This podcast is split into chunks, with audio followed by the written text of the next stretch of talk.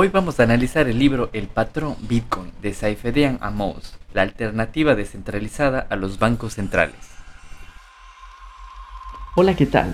Soy Juan Sebastián Landi y esto es Blockchain y Criptos en Español, el podcast donde locos, geeks, rebeldes y todos quienes deseamos aprender sobre estas tecnologías disruptivas tenemos un espacio para compartir, desde la muralla china hasta la Patagonia. Si deseas participar en vivo, te invito a suscribirte a este podcast y unirte a nuestro canal de Telegram, Blockchain y Criptos en Español. Comenzamos. Hola amigos, bienvenidos a un episodio más de Blockchain y Criptos en Español. Hoy es sábado 14 de agosto del 2021 y han pasado exactamente 12 años, 7 meses y 12 días desde que se minó el primer bloque de Bitcoin. Les doy a todos la bienvenida, a todos los que se conectan el día de hoy, a todos los que nos escuchan a través de todas las plataformas que tenemos ahora disponibles como son Spotify, eh, YouTube y Apple Podcast también. Les quiero invitar a todos los que les interesa este tema y estos podcasts a que se suscriban a nuestro canal de Telegram, que nos pueden encontrar como blockchain y criptos en español en donde siempre estamos comentando noticias nuevas, los podcasts que tenemos disponibles, cualquier duda o sugerencia también estamos disponibles ahí para ayudarles. En el día de hoy vamos a continuar con la reseña de libros que yo personalmente he leído. Todas las reseñas que he dado han sido libros que yo los he adquirido físicamente porque hasta el día de hoy, eh, más que todo con temas que en verdad me interesan, Em, prefiero tener los libros físicos en lo posible, en donde pueda conseguirlos, obviamente. Eh, pero hay ocasiones en las que es difícil encontrar el libro físico y también los tengo en, PDF, en ebook y todo eso. Pero el día de hoy vamos a hablar sobre uno de los libros más famosos de este mundo de criptomonedas y se llama El patrón Bitcoin. Es un libro escrito por Saifedian Amus. No, no, estoy bien si, no sé si pronuncié bien su, su nombre, pero este escritor es de origen libanés. Em, fue lanzado en el 2018, su primera edición en español, que es el libro que yo lo tengo aquí en mis manos. Es un libro de 10 capítulos más o menos. Em, es un libro que tiene un poco más de hojas de páginas que los libros anteriores. Este libro tiene más de 200 páginas para leer. Son aproximadamente hasta el último capítulo, el capítulo número 10.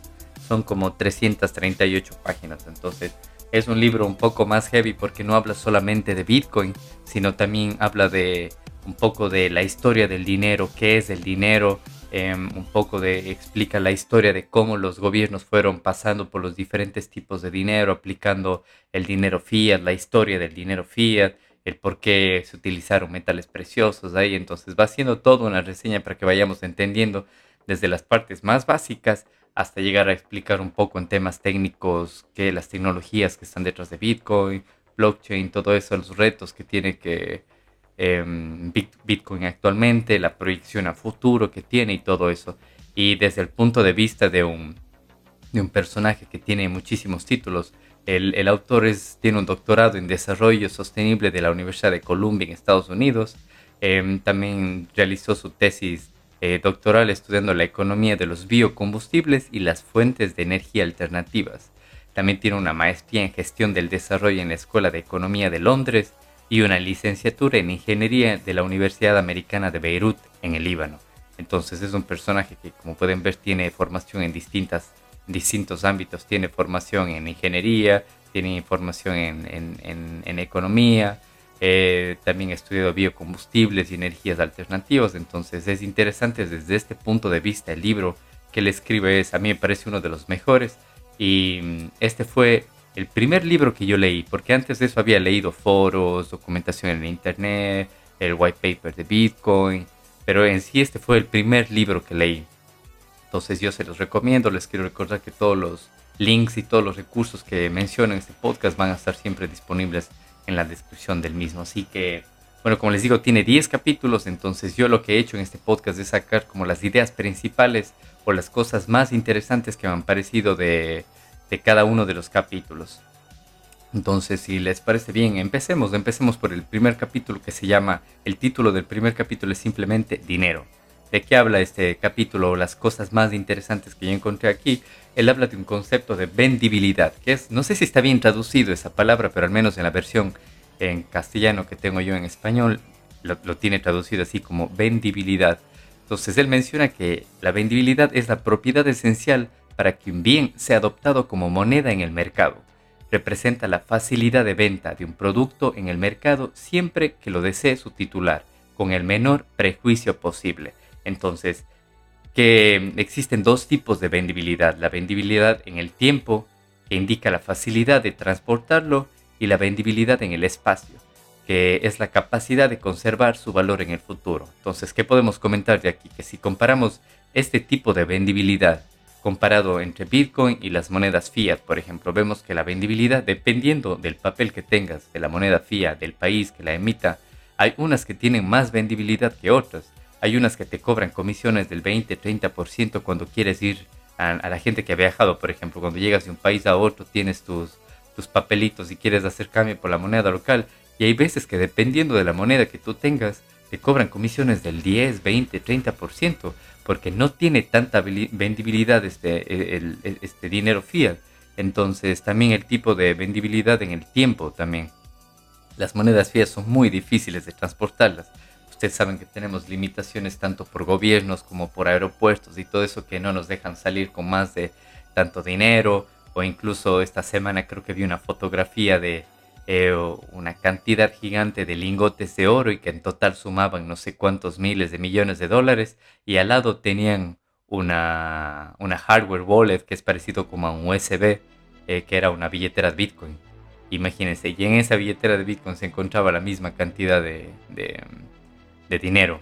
En, o sea, y es una comparación gigantesca entre la cantidad de espacio que ocupan los lingotes de oro mientras la comodidad y, la, y, la eh, y lo práctico que es llevar simplemente la misma cantidad de dinero en bitcoins en una pequeña memoria. Y en cuanto a la vendibilidad en el espacio, es la capacidad de conservar su valor en el futuro. Y todos sabemos que las monedas fías, todas fallan en esto, absolutamente todas, porque durante el tiempo todas las monedas fías se devalúan y cada vez compras menos con cada moneda fiat que se emita, con unas más, con otras menos, pero absolutamente todas sufren de eso de aquí. Mientras que si lo comparamos con el Bitcoin, que tiene aproximadamente 11 años, recuerden que salió en el 2009, durante todos estos 10, 11 años que he estado, podemos ver que cada año va costando mucho, mucho, mucho más. Y mucho más aún después de cada halving, que es la cuando se divide a la mitad la emisión de bitcoins y, y, las recompensas para los mineros. Entonces, este, me, este era un concepto que me pareció importante en este capítulo número uno que simplemente se llama dinero y explicaba la, la vendibilidad. Otro tema importante también que encontré en este capítulo es, nos da a conocer tres funciones básicas del dinero, o requisitos básicos para que algo se pueda considerar como dinero. Entonces, ¿qué menciona? Uno de los requisitos es que esto tiene que servir como medio de intercambio por bienes y por servicios. Otra cosa es que tiene que Mm, debe tener la capacidad de conservar eh, valor en el futuro, es decir, debe servir como una reserva de valor. Y la última es que debe ser una unidad de cuenta en la que todos los precios de productos y servicios se expresen en la misma unidad de cuenta. Entonces, justamente si esto comparamos con el dinero fiat que existe, vemos que el dinero fiat cumple casi las tres, pero por ejemplo, capacidad de conservar valor en el futuro todas fallan en eso, porque con el tiempo todas se devalúan, mientras que Bitcoin cumple con las dos primeras y está cumpliendo ahora en ciertas partes de este planeta con la tercera, que es ser unidad de cuenta, como ahora por ejemplo en, en El Salvador, como ya se reconoce como una eh, moneda oficial de curso, entonces los, tanto los vendedores van a estar obligados a poner los precios de sus productos y servicios en Bitcoin y también van a tener que aceptar Bitcoin. Bueno, y eso ya es tema para otro podcast de que ellos pueden quedarse con el Bitcoin o pedir que se cambie directamente a dólares, pero vemos que ahí están pasando. Es algo posible que se va a hacer con, con Bitcoin, mientras que si comparas a las monedas fías, por ejemplo, cumplen dos de estas, mientras que Bitcoin cumple dos y está por cumplir la tercera. Y un comentario interesante también de ese capítulo, había un, párrafo que hablaba del dinero fácil, de que hablaba qué es el dinero fácil. Entonces el autor decía que el dinero fácil es cualquier cosa utilizada como reserva de valor, verá incrementada su oferta. Y todo aquello de lo que se puede acrecentar la oferta con facilidad destruirá la riqueza de quienes lo hayan utilizado como reserva de valor. ¿Qué significa esto? Podemos ver de que él nos cuenta que cualquier ítem, cualquier eh, moneda que se utilice como reserva de valor incrementará su oferta. Es decir, mucha más gente querrá esa moneda para utilizarla como reserva de valor. Mientras que todo lo que se puede acrecentar, todo lo que se puede emitir así fácil de la nada, eh, eh, se robará o destruirá la riqueza de quienes lo hayan utilizado como reserva de valor. Entonces aquí vemos algo muy claro, por ejemplo, la gente que durante toda su vida ha estado ahorrando en, en la moneda local, ven que cada vez con el paso del tiempo se va destruyendo esa reserva de valor, que cada vez puedes comprar menos. Entonces me parecía importante y curioso este título que le daba aquí al, a la trampa del dinero fácil. Em, bueno, movámonos al, al capítulo número 2 que se llama Dinero Primitivo. Bueno, les quiero recordar que yo aquí les doy solo un poco de ideas interesantes de estos capítulos, pero en sí, eh, si mal no recuerdo, el, capítulo número 2 que hablaba del, del dinero primitivo cuenta muchísimo de historia, de los objetos que se utilizaban como moneda antes y todo eso.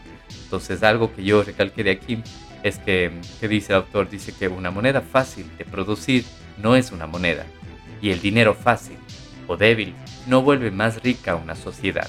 Al contrario, la empobrece, ya que pone toda su riqueza duramente ganada a la venta o cambio de algo fácil de producir. Entonces, importante y, para reflexionar y para pensar un poquito esto de aquí, que las monedas fiat, que todas son fáciles de producir porque todas simplemente se imprimen, no hacen más que robar la riqueza de la población de la que está utilizando ese dinero, mientras que enriquece a la gente que está más cerca de la impresora y empobrece a quienes duramente, durante toda su vida han estado ahorrando en estos papelitos. Así que... Eh, bueno, solo esto tengo para, rescatarse este capítulo, pero como les menciono, los capítulos son bien amplios y tienen muchísimo más por comentar, así que les invito a que, que lean este libro. Del capítulo número 3, ¿qué puedo comentarles? Hay también algunos puntos interesantes que me parecieron curiosos, y uno de ellos decía que la civilización humana prosperó en momentos y lugares donde se adoptó ampliamente una moneda sólida, mientras que Demasiado a menudo, la adopción de una moneda poco sólida coincidió con el declive de la civilización y el colapso social. Entonces, hemos visto ejemplos de esto durante la historia de la humanidad durante muchísimo tiempo, en, historia, en, el tiempo reciente, por ejemplo, hemos visto cómo en Alemania antes de la Primera Guerra Mundial también se imprimía moneda como nunca y empobreció a la civilización, llevó al colapso de esa civilización también. Y me pareció importante porque justo es este capítulo que se llama Metales Monetarios, entonces habla un poco de esto de, de los metales que se utilizaban, como antes era un poco más eh, fuerte la economía porque se usaba este tipo de monedas. ¿Qué otro comentario interesante que hace el autor aquí? Dice, el talón Aquiles del dinero del siglo XX fue su, su centralización en manos de los gobiernos y la no soberanía del mismo, es decir, no le pertenece a la gente. Y muchas de estas ideas también las vemos reflejadas en los otros dos libros que analizamos, como el Internet del Dinero 1 y 2, en donde también comenzamos que el dinero fiat no es el dinero de la gente porque es un dinero impreso por los gobiernos centrales. Y también algo interesante que encontré aquí es que él, cita la Belle Époque, que es la, en francés la, la bella época del siglo XIX, fue la época más próspera para la humanidad ya que más de 50 países usaban el patrón oro. Imagínense esto, en el siglo XIX más de 50 países tenían la misma moneda, es decir, todos utilizaban el patrón oro. Es decir, si tú te ibas con tu moneda de oro, no sé, de tal región a otra región, a otro país, podías usarla al mismo valor, al mismo peso y todo eso. Eso era algo increíble. Entonces, a partir de este capítulo y en este te empieza a contar el por qué fueron cambiando y saliendo del, de los metales preciosos a, las monedas fiat.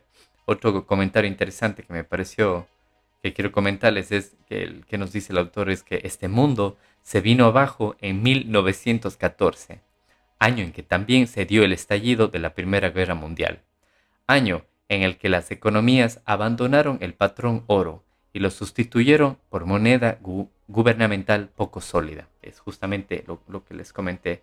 Y por último, otro la, última cita interesante de, este capítulo es que nos menciona que solo Suecia y Suiza se mantuvieron neutrales en la guerra, y mantuvieron el patrón oro hasta 1930. Imagínense esto.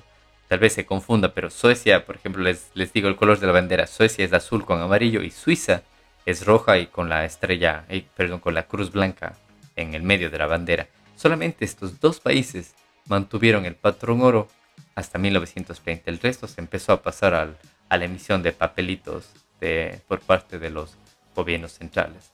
Em, bueno, del capítulo 4 que se llama Moneda regulada por el gobierno, ¿qué les puedo comentar? Que nos dice aquí que la hiperinflación es un tipo de desastre económico exclusivo del dinero gubernamental. Nunca se dieron casos en economías que operasen con un patrón oro o plata. Completamente, como se dice, como interesante o, algo que incluso yo no sabía hasta que lo leí. Em, que este, lo de la hiperinflación que ahora también se está hablando muchísimo por la impresión de dinero que ha habido desde el último año por el tema de la pandemia y todo eso. Em, esto es simplemente un, un, un, efecto de las economías con patrones fiat. Esto nunca se había dado con metales preciosos o con economías que tienen como una moneda dura.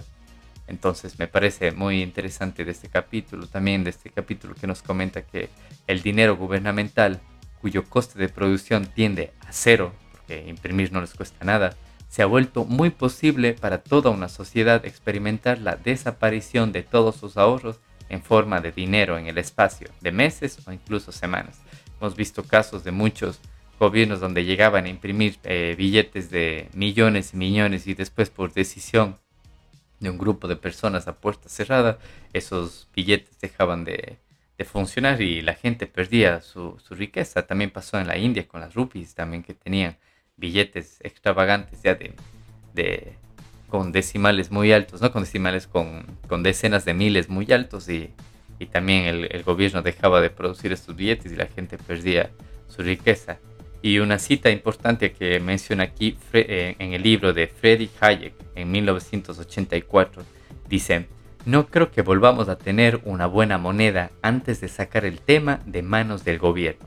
Es decir, no podemos arrancárselo con violencia. Lo único que podemos hacer es introducir algo de alguna forma taimada e indirecta que el gobierno no puede detener. Entonces, antes de continuar con un comentario sobre esto, ¿quién es Friedrich Hayek? Friedrich Hayek fue un economista, jurista y filósofo austriaco, ganador del Premio Nobel de Economía en 1974.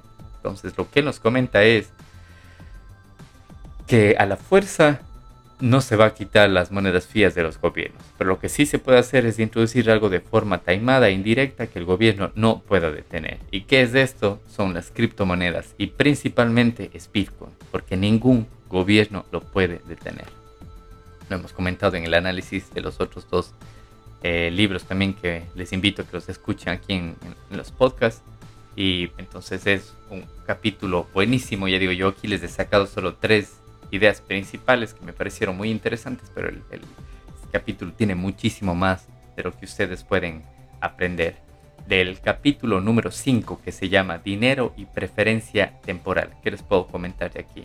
Em, justamente leyendo este capítulo es donde aprendí yo qué son las preferencias temporales, porque antes tampoco tenía idea yo y había escuchado un poco en el mundo cripto mucha gente que hablaba de, de, la dependencia de tu preferencia temporal para hacer incluso temas de trading o para comprar y vender criptomonedas.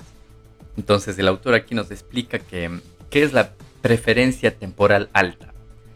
Dice que la preferencia temporal alta es satisfacer necesidades inmediatas, necesidades básicas como hambre, sueño, eh, sexo, etc. Esas son las preferencias temporales altas, mientras que la preferencia temporal baja es invertir en algo que rendirá más frutos, beneficios en el futuro.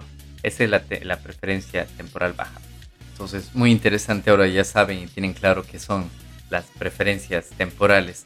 También que nos comenten en este capítulo que una sociedad en la que los individuos dejan a sus hijos más de lo que ellos recibieron de sus padres es una sociedad civilizada, es decir, una sociedad en la que la vida está mejorando y en la cual la gente vive con el objetivo de hacer que la vida de la siguiente generación sea mejor. Entonces aquí hay muchísimo por comentar y un ejemplo claro que nosotros ahora lo podemos vivir, yo que soy de la generación del milenio, vemos cómo la generación de nuestros padres, los baby boomers y la generación anterior de nuestros abuelos, ellos vivieron el boom de este sistema fiat, entonces ellos fueron los mayores beneficiarios de este sistema, en donde como recién se empezaba a imprimir, em, el, dinero en sí tenía un, valor alto, no tenía tanta devaluación, entonces ellos podían dejar, como comenté yo también en episodios anteriores, con que una persona del, del grupo familiar trabaje, podían tener 10 hijos, la esposa no trabajaba, a veces quedaba en casa y con ese salario se lograba mantener una familia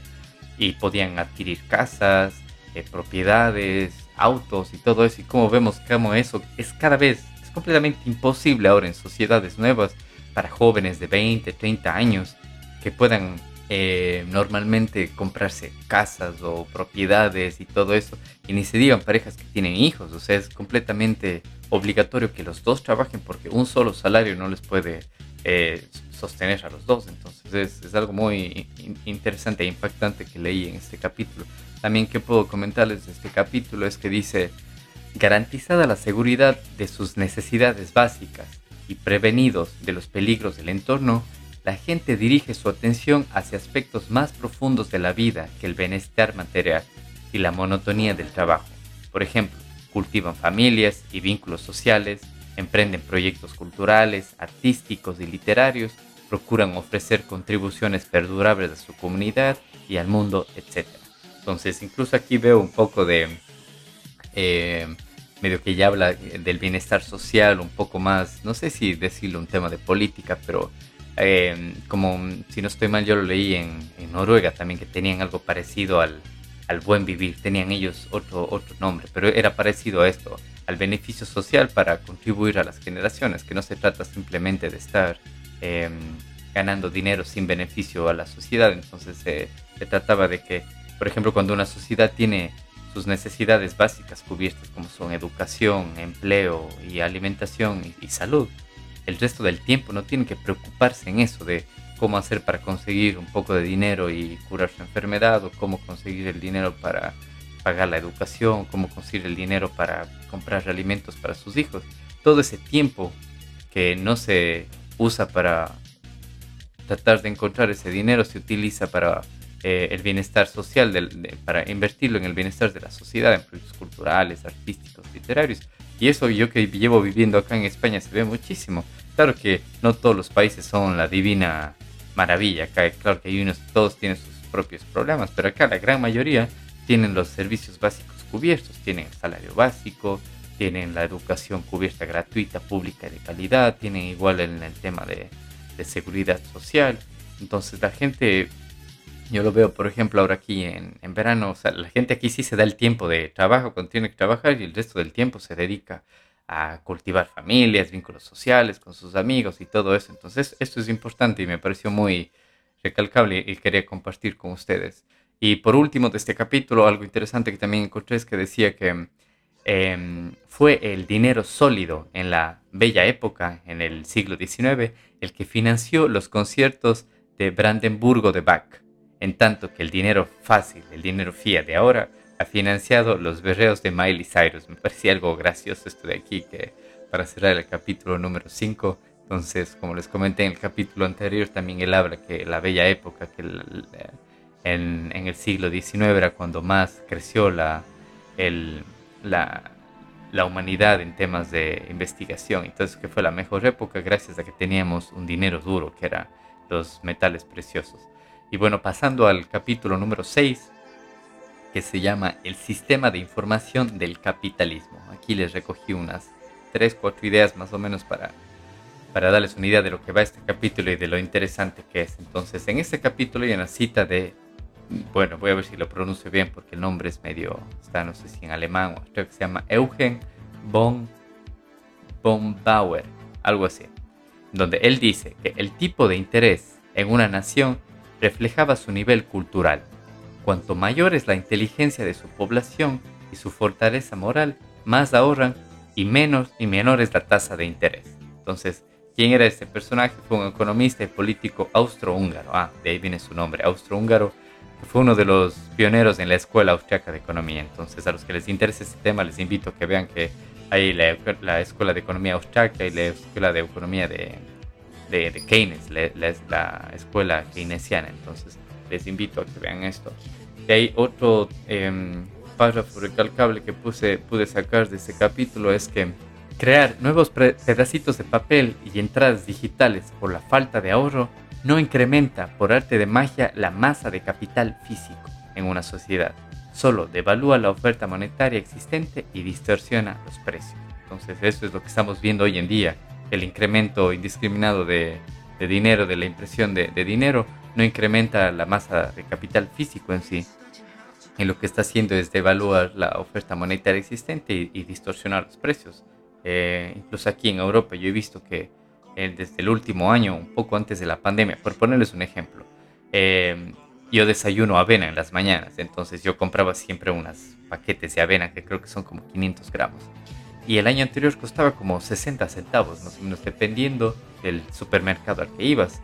El día de hoy esos mismos 500 gramos en un año cuestan cerca de un euro. Entonces ahí vemos la distorsión de los precios, como los precios han subido.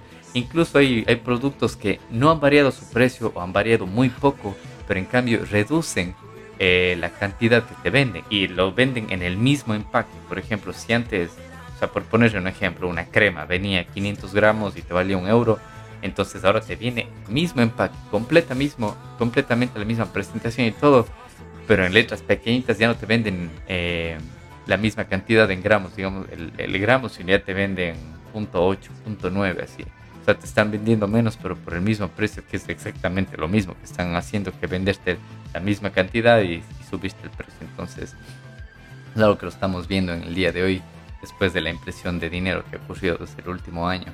Y por último, en este capítulo, un párrafo interesante también que encontré, él menciona que una, una moneda fuerte al apartar la cuestión de la oferta de mano del gobierno y de sus propagandistas económicos, forzaría a todos a ser productivos para la sociedad, en vez de buscar enriquecerse mediante la insensatez de la manipulación monetaria. Esto, como les comenté anteriormente, una moneda fuerte incita a la sociedad a ser mucho más productiva para, para en verdad realizar trabajos y, y dar como un servicio, un beneficio a la sociedad para tener a cambio esta moneda mientras que con el sistema Fiat los que están más cerca de la impresora son los que se benefician. Entonces, importante y curioso esto de aquí, el como último eh, párrafo del capítulo 6, así que igualmente les invito porque el capítulo 6 tiene muchísimo más por aprender y antes de continuar quería invitarles a todos los que les parece interesante este podcast que nos sigan en nuestro canal de Telegram que se llama Blockchain y Criptos en Español también les invito a que nos escuchen por nuestras plataformas, por Spotify, por YouTube y también ahora estamos disponibles en Apple Podcasts. Así que bueno, continuando con el capítulo número 7 que se llama Dinero sólido y libertad individual.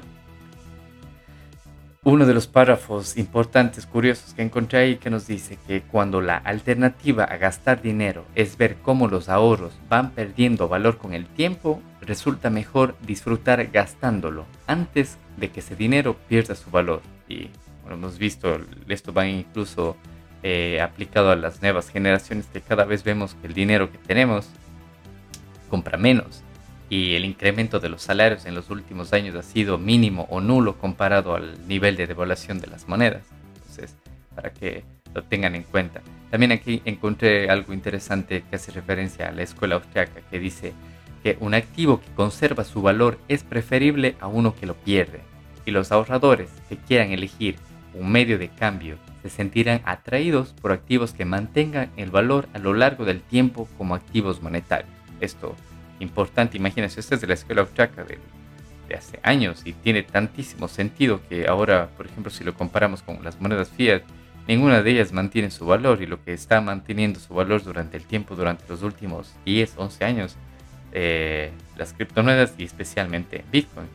Otro párrafo interesante que encontré aquí es que las sociedades con una divisa con un valor estable desarrollan, por lo general, una menor preferencia temporal y aprenden a ahorrar y a pensar en el futuro, mientras que las sociedades con una elevada inflación y una economía que va devaluándose desarrollarán una alta preferencia temporal, ya que la gente pierde de vista la importancia de ahorrar y se concentra en el disfrute inmediato. Muy cierto lo que dice, y parecido a otros párrafos también de capítulos anteriores. Eh, continúo con otro cita importante también que él dice que el mundo académico es otro buen ejemplo. Imagínense, aquí ya se mete un poco hasta en educación, en tema de educación. ¿Qué dice respecto al mundo académico? Dice, ya que en el mundo académico los estudiantes pagan cada vez más tasas desorbitadas para entrar en universidades, solo para, solo para que les enseñen profesores que emplean muy poco tiempo y esfuerzo a instruirlos y orientarlos. En un mercado libre, los profesores universitarios tendrían que aportar valor enseñando o escribiendo cosas que la gente en realidad lea y de cuya lectura se saque provecho. Entonces aquí ustedes pueden sacar sus propias opiniones. Hay instituciones educativas, universidades que eh, vemos cada vez más cuesta mucho más la educación para los que no tengan educación, acceso a educación eh, pública y gratuita, pero incluso en la educación pública también se ve esto de que hay muchos profesores que simplemente dan clase porque les toca dar, pero en sí no aportan como ese valor extra, ese valor que necesita los estudiantes o la sociedad escribiendo artículos, algo que saque provecho a la sociedad. Entonces, ustedes pueden sacar sus propias conclusiones de este capítulo número 7 que se llama Dinero sólido y libertad individual pasando al capítulo número 8, aquí ya nos vamos metiendo un poco más ya en el tema de criptomonedas y un poco en el tema de Bitcoin desde el capítulo número 8, pero como ven desde el capítulo 1 hasta el 7, es, tienen para aprender muchísimo desde qué es el dinero, cómo funciona el sistema financiero actual, la historia del mismo, las ventajas y desventajas del mismo comparado con Bitcoin. Entonces es importante estos siete capítulos para los que leen el libro completo, para que vayan entendiendo el porqué eh, de Bitcoin, el por qué tiene más beneficios comparado a los sistemas fiat actuales. Entonces en el capítulo número 8 que se llama Dinero Digital, uno de los párrafos importantes que encontré es que cuenta las tecnologías que utiliza Bitcoin, como lo hace, no, no recuerdo si fue en el libro 1 o 2 de Internet del Dinero en el que también contaba todas las tecnologías detrás de Bitcoin, pero bueno, aquí nos cuenta igual que es una red de persona a persona P2P sin ningún punto de falla, utiliza funciones de resumen hash, que son las funciones hash, eh, las firmas digitales y el proof of work, la, prueba de trabajo. Eh, que más nos comenta aquí que Bitcoin es el dinero más sólido jamás inventado, el incremento de su valor no puede aumentar su oferta, solo puede hacer la red más segura e inmune a los ataques. Como saben, lleva 11 años funcionando. Todos los gobiernos han querido tumbar la red, todos los hackers han querido destruirla, pero no se puede, es prácticamente imposible. Técnicamente es posible, pero ya vamos a llegar un poco a, en los siguientes capítulos a explicar de lo complicado que es hacer esto. Eh, nos explica qué es una función hash, que es el proceso que permite tomar un flujo de entrada de datos y transformarlo en una cadena de longitud fija. Hash o resumen mediante una fórmula matemática irreversible. ¿Qué quiere decir esto? Que si yo pongo, por ejemplo, eh, mi nombre, Juan, y le hago una función hash, me va a salir una cadena de longitud fija de, letras y números. Y si vuelvo a poner Juan nuevamente va a salir la misma cadena, mientras que si ahora pongo Juan con, la, con tilde en la A, me va a salir una función hash completamente diferente. Eso es más o menos explicándoles un poco cómo es una función hash pasando al capítulo número 9 que se llama ¿Para qué es bueno Bitcoin? Este es un capítulo interesante y es también hay muchísimas ideas aquí. Yo le saqué unas, unas cuantas para comentarles, pero es, es muy interesante este, este capítulo em, que comenta aquí que la oferta monetaria inmutable de Bitcoin la convierte en el mejor medio de guardar valor producido a partir del tiempo humano limitado por lo que se erige posiblemente en la mejor reserva de valor que la humanidad haya inventado en toda su historia. es importante lo que él comenta, que la oferta monetaria inmutable de Bitcoin, porque como, como saben, Bitcoin van a existir 21 millones de Bitcoins, no más ni menos. Bueno, menos tal vez, en teoría se puede decir que menos sí, porque hay muchos Bitcoins que la gente perdió las claves y ya no tiene acceso a ellos, entonces lo único que hace es incrementar el valor de Bitcoin porque quedan menos Bitcoins para comercializarse. Y otro comentario interesante nos dice el autor, eh, dice en respecto al, es relacionado al, comentario anterior, dice en otras palabras, Bitcoin es la manera más económica de comprar el futuro, ya que consiste en el único medio que no puede verse devaluado, por mucho que aumente su valor. Es es verdad y es completamente cierto lo, que él dice. ¿Qué más nos comenta aquí? Dice que Bitcoin permite a los seres humanos transportar valor de manera digital sin dependencia del mundo físico, lo que hace posible transferir grandes sumas de dinero a escala mundial en cuestión de minutos. Esto, por ejemplo, va relacionado a la fotografía que les comenté que vi esta semana de este, esta habitación llena de lingotes de oro y una hardware wallet junto a todo eso que ocupaba, no sé, puede entrar en tu bolsillo y que tenía la misma cantidad de, dinero ahí. Eh, también nos habla un poco de soberanía individual, que nos dice aquí, dice, todo aquel que posee Bitcoin alcanza un grado de libertad económica imposible de conseguir antes de su invención. Y es completamente cierto, porque por más millones y todo que tengas de tal dinero fiat, no eres soberano individualmente, o sea, tu soberanía está, depende del gobierno que emitió, ese, que emitió ese dinero, depende de sistemas políticos y todo eso. Vas a estar limitado a lo que ellos digan o a lo que el banco te diga para poder mover tu dinero de un lado a otro. ¿Qué más nos comenta aquí el autor? Dice, Bitcoin contribuye en gran medida a corregir el desequilibrio de poder que se dio a lo largo del siglo pasado, cuando las autoridades lograron destinar el dinero de sus bancos centrales obligando así a las personas a depender de ello por completo para su supervivencia y bienestar. Completamente cierto. Entonces dice que Bitcoin aquí nos logra sacar de ese sistema que actualmente estamos todos obligados a estar en ese sistema, no es opcional, nadie te está obligando a usar Bitcoin, por ejemplo, Bitcoin es un protocolo que si tú deseas y tú gustas eh, utilizarlo, lo puedes utilizar, pero si estás en un país, en una región que tiene su propia moneda, te ves obligado a utilizar esa moneda y te ves obligado a seguir las reglas de juego que ellos te pongan, a devaluarte la moneda cuando, digo, cuando ellos quieran y todo eso, a limitarte la transportabilidad de tu dinero de un lugar a otro, a la cantidad que ellos sigan y todo eso. Iniciaría de los bancos, que hay bancos que trabajan solo de lunes a viernes, los fines de semana no trabajan, si tienes algún problema con los bancos de fines de semana tienes que esperar hasta algún día hábil y cuando hay festivos, mucho peor ni se diga. Entonces, es muy cierto lo que él dice aquí en este comentario.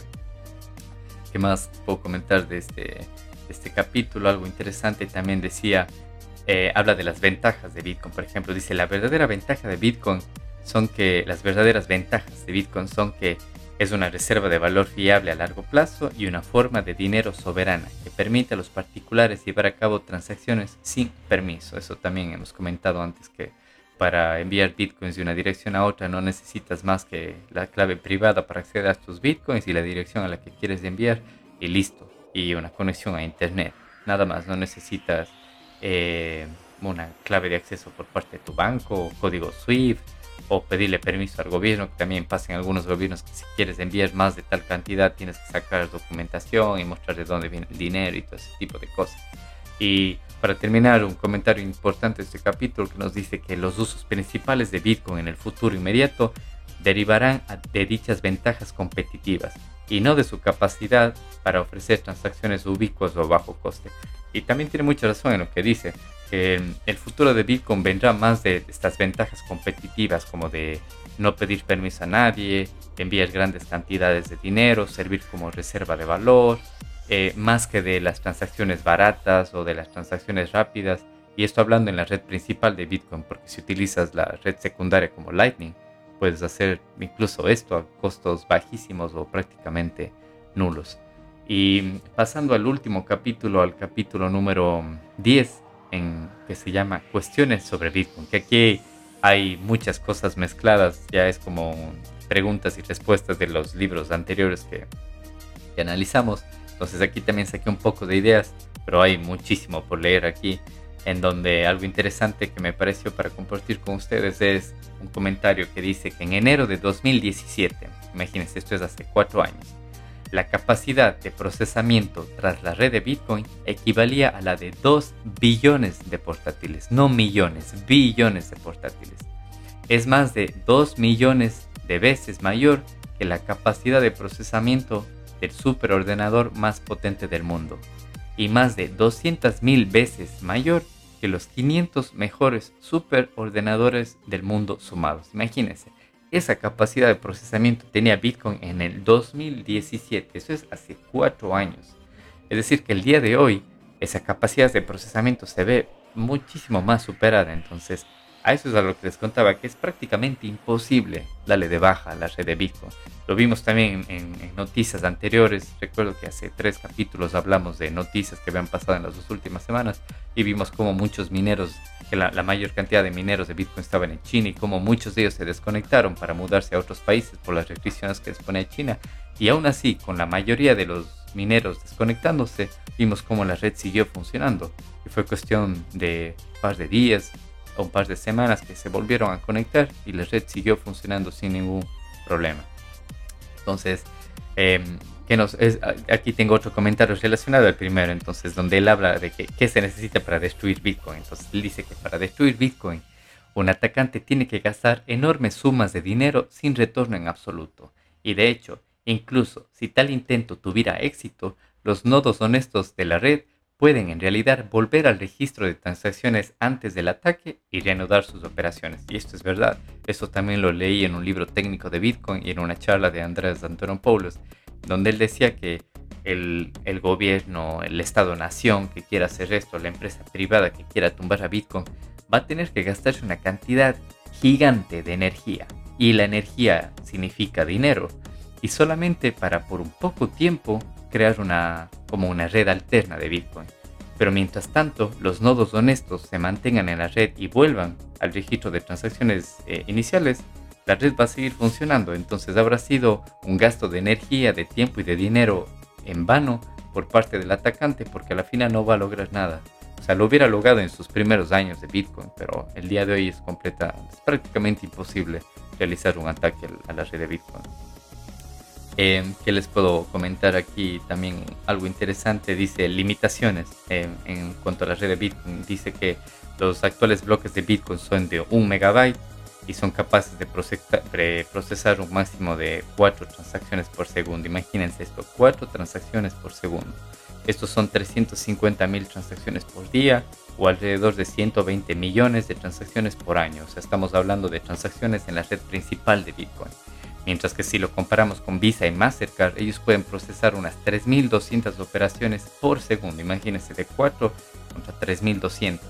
Y 100.800 millones de transacciones al año. O sea, es brutal la cantidad de transacciones que puede hacer Visa y Mastercard. Y esto yo vi también en muchos medios cuando atacaban a Bitcoin, que no sirve porque es lento y todo eso. Pero, o sea, eso es si utilizas la red principal. Pero si utilizas la red de pagos Lightning, como se utiliza en muchos eh, locales a nivel mundial, ya les digo, esto es, inmediato. Las transacciones demoran un segundo o menos y las comisiones son nulas o prácticamente cero las transacciones que se hacen ahí. Y para finalizar este capítulo, uno de los últimos comentarios él dice que el único modo en que se puede detener una tecnología no es prohibiéndola, sino inventando un sustituto mejor u obviando la necesidad de su uso. Jamás podría haberse prohibido la máquina de escribir, o legislar para acabar con ella. Fue el auge del ordenador personal lo que la hizo desaparecer. Y es muy cierto esto de aquí. Eh, también creo que algo parecido se mencionó en el Internet del Dinero volumen 2, en donde él decía que las sociedades que prohíben una tecnología por el mal uso que se le da están yendo en el camino equivocado. Es como si en, los inicios de los automóviles se hubiera prohibido eso porque alguna vez atropelló a alguien y hubieran decidido en seguir con los caballos. Imagínense dónde estuviéramos el día de hoy. Entonces es muy cierto y, llama la reflexión muchísimo este de aquí, este último punto, por referencia a muchos noticieros y notas de periódico que he visto que dicen que Bitcoin solo lo utilizan los criminales y todo eso. Así que eso también ya hemos hablado en, en capítulos anteriores. Así que bueno, no sé qué les pareció, son 10 capítulos de este libro, lo hemos tratado más o menos como en 30, 35 minutos más o menos. Así que les invito a que lean este libro, como les digo, tiene como 335 páginas más o menos, pero es un libro que vale la pena porque ya les digo, no solo trata de, Bitcoin, sino también trata de la historia del dinero, historia del dinero fiat, eh, y es importante aprender de esa historia para saber en sí el por qué existe Bitcoin, contra qué tiene que, que pelear, las ventajas y desventajas tiene. También les habla un poco de los retos que tiene Bitcoin en el futuro. Pero imagínense, este libro fue escrito en el 2017, publicado en el 2018. Y aún así, con los datos que nos presenta, que muchos de ellos ya están obsoletos, es sorprendente la cantidad de información eh, que tenemos para aprender aquí y es, o sea, nos, nos abre completamente la cabeza. Así que quiero agradecer a todos los que han escuchado este podcast y si les pareció interesante o si creen que a alguien le puede interesar este podcast, por favor, compártalo, inviten a más gente a que se, una a nuestro canal de Telegram, que nos pueden encontrar como Blockchain y Criptos en español y cualquier duda que tengan, no duden en, en escribirnos a nuestro canal de Telegram eh, o a través de nuestro canal de YouTube también o dejarnos un comentario en Apple Podcast. También les invito a que nos dejen un comentario. Y sin más, me despido y nos vemos en el próximo episodio. Gracias por haber llegado hasta el final de este podcast. Te invito a participar en la grabación de nuevos episodios en nuestro canal de Telegram, Blockchain y Criptos en Español. No olvides suscribirte a este podcast y compartirlo para que el poder de blockchain y la descentralización llegue a más personas.